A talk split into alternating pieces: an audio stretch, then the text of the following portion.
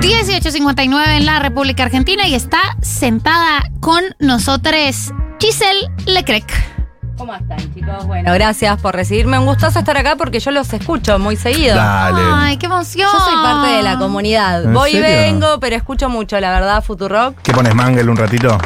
Y yo soy de las que va y viene, pero pongo todo, ¿eh? Te pongo la red, te pongo Radio 10. Mirá, pero mirá. también De AM. De todo. Excelente. Y trabajas como periodista política en los medios. Ahora estoy trabajando en perfil y estoy siguiendo la campaña de La Libertad Avanza desde agosto. O sea, en par- o sea estoy con ellos todos los días. Amiga. digamos. Acá ¿Cómo? vamos. Eh, O ¿qué- sea, perdón, todos los días hablas con ellos, con libertarios, básicamente. Sí, Es un trato cotidiano ya hace varios meses. sí. ¿Cómo te sientes? ¿Cómo, cómo, cómo te sientes? ¿Quieres un tecito? ¿Quieres ¿Estás una bien? manta? Este es un espacio seguro. ¿Quieres un abrazo? Sí. Este, estamos, estamos acá. A ver, eh, es una experiencia profesional, eh, eso es para hablar fuera de micrófono, pero la verdad es que periodísticamente es muy interesante. Digo, periodísticamente están pasando cosas que hace un tiempo no nos imaginábamos. Y mm, lo que hago es lo que hacemos todos los periodistas. Pasa algo, les escribo. Y bueno, ahí se van construyendo las notas que, que vamos sacando, que algunas, digo, uno puede llegar, presentarse, decir dónde está parado, digo, esa es mi manera de, de trabajar y de cubrir la libertad avanza. La verdad, vengo laburando súper bien, eso hay que decirlo. Sí, y la- el flujo de información, bien. Bueno, un poco de eso vamos a hablar acá, que yo estoy hablando para. Estoy acá para hablar un poco de estas narrativas de fraudes que están circulando y lo que pasa con el flujo de la información. Es complejo, es complejo, uno tiene que tener como un poco de criterio y combinado con qué fuentes tiene uno en las que confía y con ver lo que está pasando. Por supuesto, cada uno tiene sus intereses a la hora de hablar con un periodista, eso lo sabemos todos los que hacemos periodismo. Entonces, bueno, se van cruzando datos. Bien, a ver, ahora vamos al tema fraude que has investigado bastante, comparado incluso con casos en otros países. Pero empecemos con eh, hoy. ¿Cuáles son los temas de hoy en La Libertad Avanza? Bueno, hoy el- por hoy. El gran tema del día que empezó a, a instalarse un poco ayer y hoy eh, creció mucho más es qué pasa con la entrega de boletas por parte de la Libertad Avanza a las autoridades electorales. A ver, las autoridades electorales de la provincia de Buenos Aires, este fin de semana, en estos días empezó el revuelo, le intimaron, intimaron a la Libertad Avanza y le dijeron, che, me mandaste muchas menos boletas de las que se sugiere que manden. ¿Por qué? Te sugiero, te recomiendo enfáticamente, dice la carta, Sí. si no me equivoco, que aumentes la cantidad de boletas que nos mandás. A ver, hay un circuito que funciona de la siguiente manera. Las boletas son responsabilidad de los partidos políticos. El Estado argentino les otorga dinero a Claro. los partidos para que los partidos se impriman sus boletas. No están obligados a entregar esas boletas a las autoridades electorales. El partido puede distribuirlas por su cuenta a las mesas y a los fiscales. Ah, ok. Ahora, o sea, no hay ninguna falla en términos eh, delictivos, digamos, no se está rompiendo ninguna Bien. regla.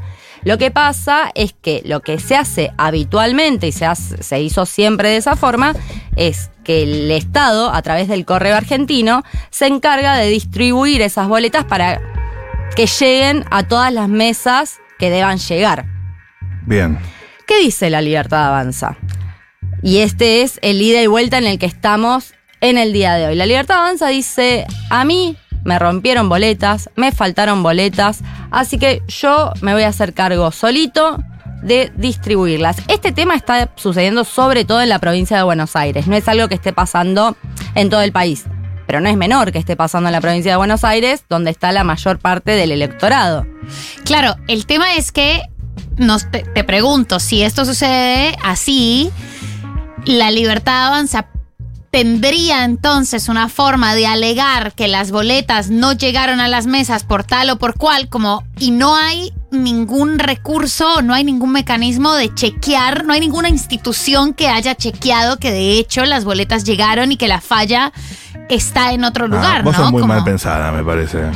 No, pero, o sea, estoy pensando en la pobre María Romilda. Estoy pensando en el domingo que va a tener María Romilda Selvini que cubría, que Claro. no han hecho sino romperle las pelotas desde el voto electrónico que esa mujer no tenía un tal mal día. Entonces es como Sí, sí, un día negro. un día negro total. Tú vas a sacar un comunicado a las 11 de la mañana. Yo quiero que nadie saque comunicados. Pero este, esta manera de ellos, al ellos encargarse de la, de la repartición de las boletas, digamos, no es ilegal, pero te perdés una instancia de revisión institucional, con lo cual después te perdés de una, de una forma, de, de una fiscalización adicional que se hace desde las instituciones. Total, yo hoy hablaba con eh, una persona que forma parte del proceso electoral en off, porque me decía cada cosa que decimos se pone, se pone rara en la discusión pública, pero él lo que me decía es, ¿qué pasa si el fiscal de general se queda dormido? Mm. Y no llega a llevar las boletas que él tiene que llegar Mm. y la gente empieza a decir, entro al cuarto oscuro y no hay boletas. Y se te viralizan dos, tres videos en la primera mañana de la jornada electoral con gente quejándose de que no hay boletas. Y estás otra vez en un problema. O sea, si bien no hay nada ilegal en esta maniobra que hace la Libertad Avanza y ellos explican que eh, tienen más confianza en su propia logística que en la que les puede aportar el Estado, de alguna forma siembra un manto de sospecha sobre todo, que es un poco lo que eh, varios estamos registrando. Yo, yo me defino como señora cautela a la hora Bien. de hablar las cosas, sobre todo esto que es un tema muy delicado. A ver, a mí me gusta hablar de maniobras que por lo menos llaman la atención. Digo, en esa instancia estamos ahora. Además de esta, si hacemos el raconto, ¿qué maniobras, eh, no sé si las tenés como en orden de cómo fueron ocurriendo, eh, pueden sugerir que el domingo se denuncie fraude? Bueno, apenas sucedieron las pasos, el mismo día de, el mismo día de las elecciones, los dirigentes más importantes de la Libertad Avanza habían estado tuiteando durante todo ese día esta situación de robos de boletas, faltantes de boletas, siempre este manto de sospecha como que había algo que estaba mal. Las paso, Las recién. paso, Sí. pero ¿qué pasó con las pasos? Eh, el título al otro día en todos los medios fue El batacazo de la libertad avanza. Yo hablé. eh, Ganaron. ganaron, ganaron por una amplia diferencia. Yo hablé en esos días sobre este tema con gente de la libertad avanza y ellos me. Esta era la frase: sí, hubo irregularidades, pero no vamos a decir nada porque estamos tranquilos. Bien. Ujú. Los días fueron transcurriendo, el tema no tuvo demasiada importancia en la, en la discusión pública, pero cuando se acercaban las generales otra vez aparecía de manera muy marginal. Ok. El mismo día de las elecciones generales del 22 de octubre, eh, el tema empezó a instalarse una vez más en redes sociales. Hay una, una organización que hace un laburo que es súper interesante, se llama Contextual, que hace monitoreo en redes sociales de discursos de odio, discursos antidemocráticos, que ellos estuvieron mirando durante ese día qué pasaba. El Y día de las generales. el día de las generales. Y lo que está bueno, ellos dicen, o sea, lo plantean de, esa, de esta manera. De pronto empezaron a aparecer mensajes que parecían coordinados. A ver, ¿qué pasa con las redes sociales? Todos acá lo sabemos. Es muy difícil saber eh, el origen de dónde vienen esas cosas. Sí. Uno puede intuirlos, puede ten- puede tener cierto olfato, pero lo cierto es que durante todo ese día la idea de irregularidades crecía, crecía, crecía. Cuando, ter- cuando se cierran los comicios después de las 18, esto lo marca la gente de Contextual y yo lo busqué eh, y es muy fuerte. Hay un stream que está saliendo desde el búnker de la Libertad Avanza, el canal Breakpoint, no sé Sí. si lo tienen. Sí. Y están entrevistando a Eugenia Rolón, Iñaki Gutiérrez, que son los chicos que manejan el TikTok de, de Milei y Villarruel. Y ella en ese momento dice, vamos a salir a denunciar fraude. Eran las seis y piquito. Claro. Digo, ese es el primero que se marca y después empiezan a haber un montón de mensajes de personas que no son oficialmente dirigentes de la Libertad Avanza que empiezan a hacer crecer esta idea. A ver, ahí está la gran, lo, complejo que pasa con estas cosas. A mí lo que me gusta explicar así lo que está pasando por estas semanas, que se conecta con lo que pasó en otros países. Eh, vos podés tener un canal formal para tener esta discusión y en lo formal es muy importante decir que la Libertad Avanza no hizo ninguna presentación eh, frente a la justicia electoral Bien. Ninguna, cuestión legal. denuncia- no hay ninguna denuncia en la categoría presidencial. Bien. En los distritos sí hubo presentaciones, pero como hubo siempre en las Claro, elecciones. Digo, claro. Hay algo que es muy cierto, eh, el proceso electoral es complejo y uno tiene primero un escrutinio provisorio y un escrutinio definitivo. El provisorio puede tener fallas. El escrutinio provisorio se hace para un poco regular la ansiedad Sí, ciudadana. la y- tendencia Claro, y que podamos saber el mismo domingo quién ganó. Sí. Pero el, escrutinio que tiene validez es el escrutinio definitivo, que lleva un par de días y es mucho más riguroso que el provisorio. Sí. En el provisorio hay cositas, y esas son las cositas que circulaban ese domingo. Por ejemplo, telegramas que tenían un número de votos y que después eh, vos ibas a chequear al sitio oficial y aparecía otro. Después apareció un- una lista que decía en todas estas mesas la libertad de avanza obtuvo cero votos. Esto es señal de que hubo fraude. Sí. O sea, Pasa- apare- y eso pasa siempre. eso pasa Sí. siempre. En y además no eran tantas como habían dicho en principio. No, y con las mesas con cero votos lo que pasó que es muy llamativo, o sea, que fue muy esclarecedor, es que después tendría que decir bien el nombre del, del centro de estudios que hizo este trabajo para y no lo tengo a mano, les pido disculpas. Después No lo- te preocupes, Después lo después nos lo decimos, pero un- hubo una gente que hizo un laburo muy interesante que mostró que eh, en el escrutinio provisorio las tres principales fuerzas habían tenido cero votos en una cantidad similar de mesas, más o menos 2.500. Entonces eso te da la pauta de, che, acá lo que falló es otra cosa, no es que hay una animosidad Claro. o un problema particular con, la con libertad. una de las fuerzas políticas. Giselle, y un poco para, para hablar de eh, los antecedentes que, que hemos visto en la historia reciente con estas denuncias, entre comillas, de... No, estas denuncias de, entre comillas, fraude. Las comillas serían en Pero fraude. por eso, porque esa semana, antes de pasar a lo internacional, esa semana después sí se verbalizó, lo dijo Milei en notas, ¿o no? Si prestan atención, atención, él no usa la palabra fraude. Digo, ahí, te- ahí quería ir con lo otro. Tenés el carril formal, que no hay denuncias judiciales, y después tenés el carril mediático y de las redes sociales, donde lo que se hace es se coquetea. Lo más fuerte que dijo, lo tengo anotado acá, es en la entrevista con Jaime Bailey, que le preguntó Jaime por si las elecciones argentinas eran limpias, y él dice, no, está muy influenciado por el poder político que encuentra los votos. O sea, la palabra fraude no la usa. La F-word, no la, Claro, Claro. no la dice. no la dice. Pero la verdad es que todo el tiempo está coqueteando con esa idea y con- que conecta muy bien con su electorado, que es. En Argentina todo funciona mal, Claro. acá nada. eh, Imagínate que van a contar bien los votos, o sea, esa es la idea un poco que subyace este planteo. Ahora, el contexto internacional, como que hemos visto eh, en estas ultraderechas que, que han ganado elecciones en la última década y que han perdido elecciones en la última década y han denunciado fraude, porque es algo que hemos visto ya varias veces. Totalmente, es algo que vimos y ahí vuelve a conectar. A ver, hay algo que pasa con estas ultraderechas que, que lo que vienen a decir, muy, en muy resumidas cuentas, es todo funciona mal, vamos a romper el statu quo. Y lo que hizo Donald Trump en Estados Unidos realmente fue un hito para, para la historia estadounidense porque que un presidente no reconociera su derrota.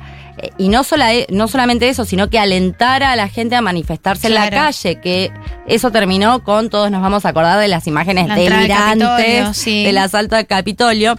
Ese sin duda es uno de los antecedentes más fuertes a nivel mundial. De hecho ahí yo preparando un poco esta columna me encontré con dos cosas que Digo, capaz más de un oyente lo sabe, yo a mí se me había escapado. Eh, en, el, en la construcción de la narrativa de fraude en Estados Unidos hay una persona que es muy importante, que es Roger Stone. Uf, get me Roger Stone. Exactamente. Bueno, Roger Stone fue el que instaló en la discusión pública estadounidense el concepto Stop the Steal, frenar el robo.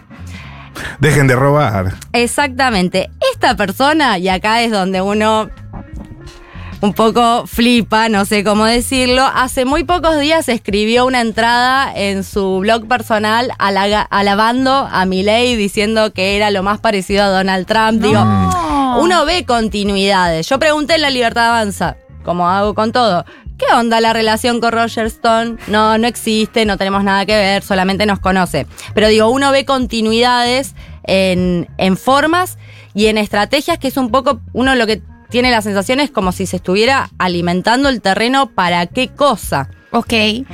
Otra consulta que te quería hacer con respecto a la fiscalización es más para profundizar en la relación Milei-Macri, Milei-Macrismo, eh, la libertad avanza y Macrismo, porque bueno, vos tenés unas fuentes de la libertad avanza, pero ¿cómo se maneja eso eh, teniendo en cuenta lo que hemos escuchado sobre el entorno súper hermético de Milei y sobre todo ¿Hubo un quiebre o no hubo un quiebre con Kikuchi? ¿Qué es lo que dicen que pasó? ¿Cómo fue el desembarco de Macri? ¿Por qué en el debate, que esto yo te- tengo esta duda, eh, no sé si en el debate o antes, eh, ya, no, ya no recuerdo bien, pero se dijo tanto que lo habían dejado solo, como se rumoró que lo habían dejado solo, que Sí, lo que habían no había, dejado no había solo. nadie del macrismo. Que no había nadie del macrismo. Sí. eh, Se lo ¿cómo- tiró Massa. Se lo tiró, ¿no? Sí. Sí, Sí. se lo tiró.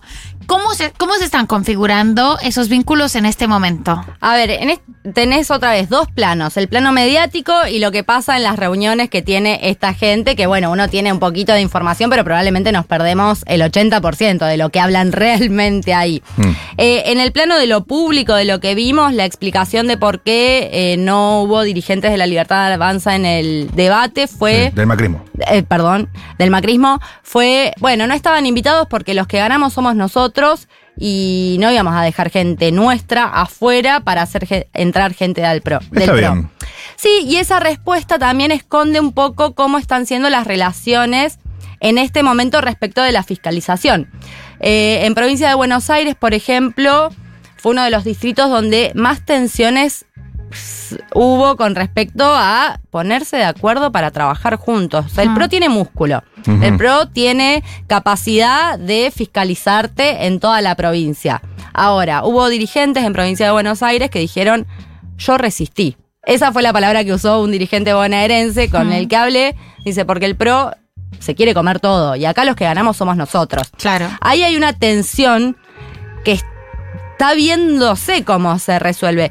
Kikuchi, en los hechos, está corrido. Cuando uno pregunta te dicen que no. Mm. Pero cuando uno mira quién participa de las reuniones, quién toma decisiones, dónde están esas personas, no, no lo ve. Claro. Y ahí esto se mezcla, esta tensión que hay entre PRO y Libertad Avanza, sumo algo que me contaban hoy a la mañana que hace a todo este lío que estamos viendo por estos días, que parece que también hay algunas internas dentro de la Libertad Avanza.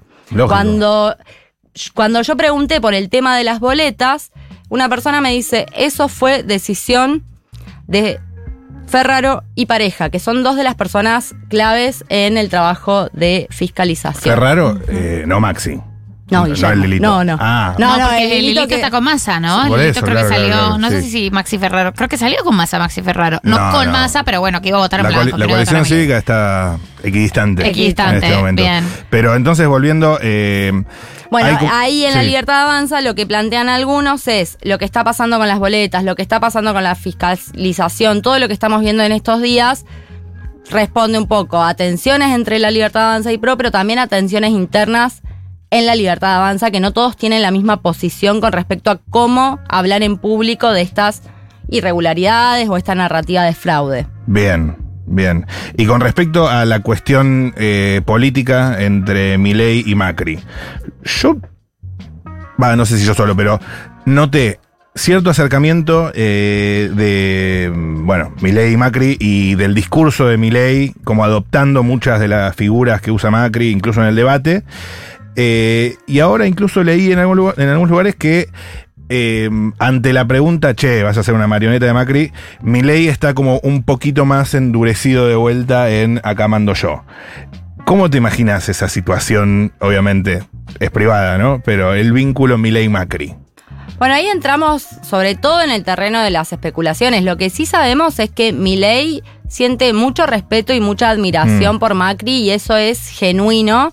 Eh, y, y por lo que uno va reconstruyendo por- con las conversaciones, yo, bueno, con Milei no hablo, no es que a Milei tengo llegada, pero digo, con lo que uno va reconstruyendo con dirigentes que está cerca de él, es que eh, Milei no es el que tiene el problema con Macri, de hecho parece muy satisfecho con este respaldo que recibió del expresidente, pero que los cortocircuitos empiezan abajo. Claro. En gente que está diciendo, nosotros construimos todo esto, ¿por qué ahora viene este espacio que nos, que nos rechazó, que nos ninguneó y que dijo barbaridades de nosotros Mm. y ahora se quieren quedar con todo?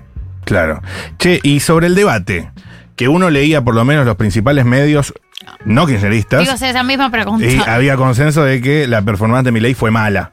Los militantes de Milei, ¿qué vieron? Bueno, ahí eh, yo hablé con una de las personas que está como. Que lo, que lo asesora en estos temas al otro día y él lo que me dijo. Yo no sé si esta es reflexión del diario del lunes o si es real, las dos cosas pueden ser, no tengo manera de saberlo.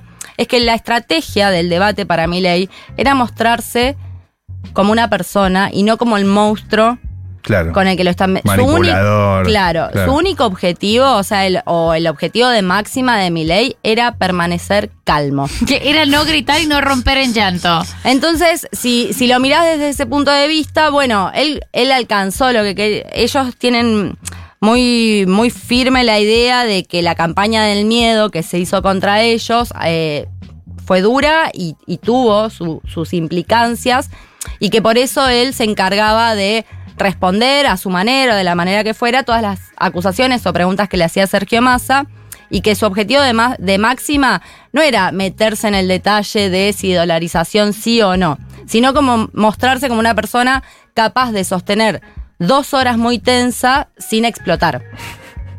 La vara, no existe la vara. A donde vamos qué poco no hay ¿no? vara. Giselle, eh, ¿qué onda con los personajes de la libertad avanza? Hay, quizás se ha incorporado algo más de verticalismo, no se ha incorporado más verticalismo, pero ¿cómo están manejando el tema de declaraciones? Lilia Lemoine, eh, Diana Mondino, ¿hay alguna bajada? ¿No hay alguna bajada? ¿Cuál es como eh, lo que una podía leer de los comentarios de Twitter de, Lile, de Lilia Lemoine? Era que básicamente la habían culpado por la mala performance, que no fue una mala performance, pero sí quizás no haber aumentado el caudal de votos eh, en las generales y después ella diciendo eso fue porque ustedes se pelearon con el Papa. Eh, un poco cuál es como, ¿cómo está esa articulación ahora? Bueno, ahí fue muy claro que fue una orden, eh, todos dicen que consensuada, que hablada en equipo, que fue a los más extravagantes, mejor los guardamos. Al mismo Milei directamente, ¿no? Casi que esta semana va, va a estar más Vicky Villarruel. Tema logo Victoria Villarruel, que salió y también se comentó mucho, ¿no? Ella haciendo campaña con su propio logo, no el logo de la Libertad Avanza, sino el logo Victoria Villarruel. Bueno, ahí si miran, eh, es tal cual lo que decís. ¿Qué candidatas se perdieron, eh? Los que están acaparando la- las entrevistas y la exposición mediático, mediática hoy son sobre todo Guillermo Francos y Victoria Villarruel. Ok. Eh, esta es una decisión porque los dos, con distintos estilos, eh, tienen una imagen de mucha mayor seriedad y profesionali- profesionalismo, muy distinta a estas personas que nombrábamos, Lilia Lemoyne, Lemoyne, Lynch. Sobre todo ella, candidataza. Lo que sí eh, fue muy claro en el, en el último búnker es que, eh, por eso yo no sé hasta qué punto fue consensuado, porque en el búnker de las pasos, de las generales, a diferencia de las pasos, en el, en el lobby principal, donde estábamos todos los periodistas, podíamos charlar con los dirigentes, estaban ahí, conversaban, rosqueaban, estaban tititi. Ujú. Eh, en cambio, las generales desaparecieron, o sea, Mm. había invitados más desconocidos. Eh, parece es como, como si guardaron un montón alguna gente, que ahora están volviendo a aparecer también, hay que decirlo, porque en estos, yo entre ayer y antes de ayer los volví a ver circular. De a poquito. Yo creo que tienen que hacer, o sea, hay una dificultad, hay que hacer un equilibrio entre ser lo que, lo que los hizo llegar al balotage, mantener esa esencia que eh, tiene que ver un poco con lo disruptivo, lo extravagante y lo desenfadado, Sí. pero convencer a los otros. Eh, es un equilibrio difícil porque en el votante que, al que ellos están buscando, las cosas que, que no gustan de mi ley son las que las hizo ser quien es. Qué Claro. difícil. Para mí Difícil. pierden. Eh, por último, Giselle Leclerc, que cubre la libertad avanza hace meses eh, en perfil, ¿verdad? ¿Cómo son las horas que quedan hasta el domingo para la libertad avanza? Bueno, ahora todo está concentrado en los cierres. Mañana va a estar Milei en un almuerzo con. Bueno, esto no es tanto cierre, lo vendí mal. Pero mañana al mediodía Milei va a estar en un almuerzo con empresarios, gente del Círculo Rojo, esos lugares. eh, que se hace- esos eventos que se hacen en lugares como el Hotel Alvear, por ejemplo. Sí, o, o el Yao Yao. Exactamente. Sí. Bueno, él al mediodía tiene una reunión. Eh, Massa va a participar de la misma reunión pasado mañana. A la tarde, Milei va a Perdón, con empresarios indus- industriales, cámaras, roscas empresarias. Bien. Exactamente. Bien, bien, bien, bien. Ya te lo digo bien porque lo tengo No, acá. a la tarde Ah. va a estar eh, en Ezeiza. De alguna forma lo de mañana de Ezeiza es una caravana, pero también va a ser una especie de, de cierre de campaña, si se quiere, porque es la última actividad grande que hace acá con la gente en provincia de. Buenos Aires. Multitudinario. Y- multitudinario, después queda Rosario y Córdoba. Eh, por ahora lo que parece es que todo, va- salvo lo de mañana al mediodía, todo va a ser calle, militancia, sin motosierra.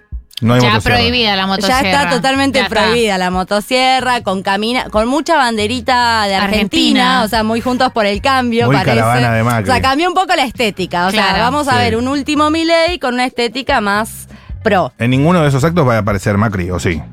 No se sabe, se- eh, al- algún medio publicó que quizás mañana al mediodía está, la verdad yo no lo tengo confirmado, es como un run run, Ok. no se sabe. Ok.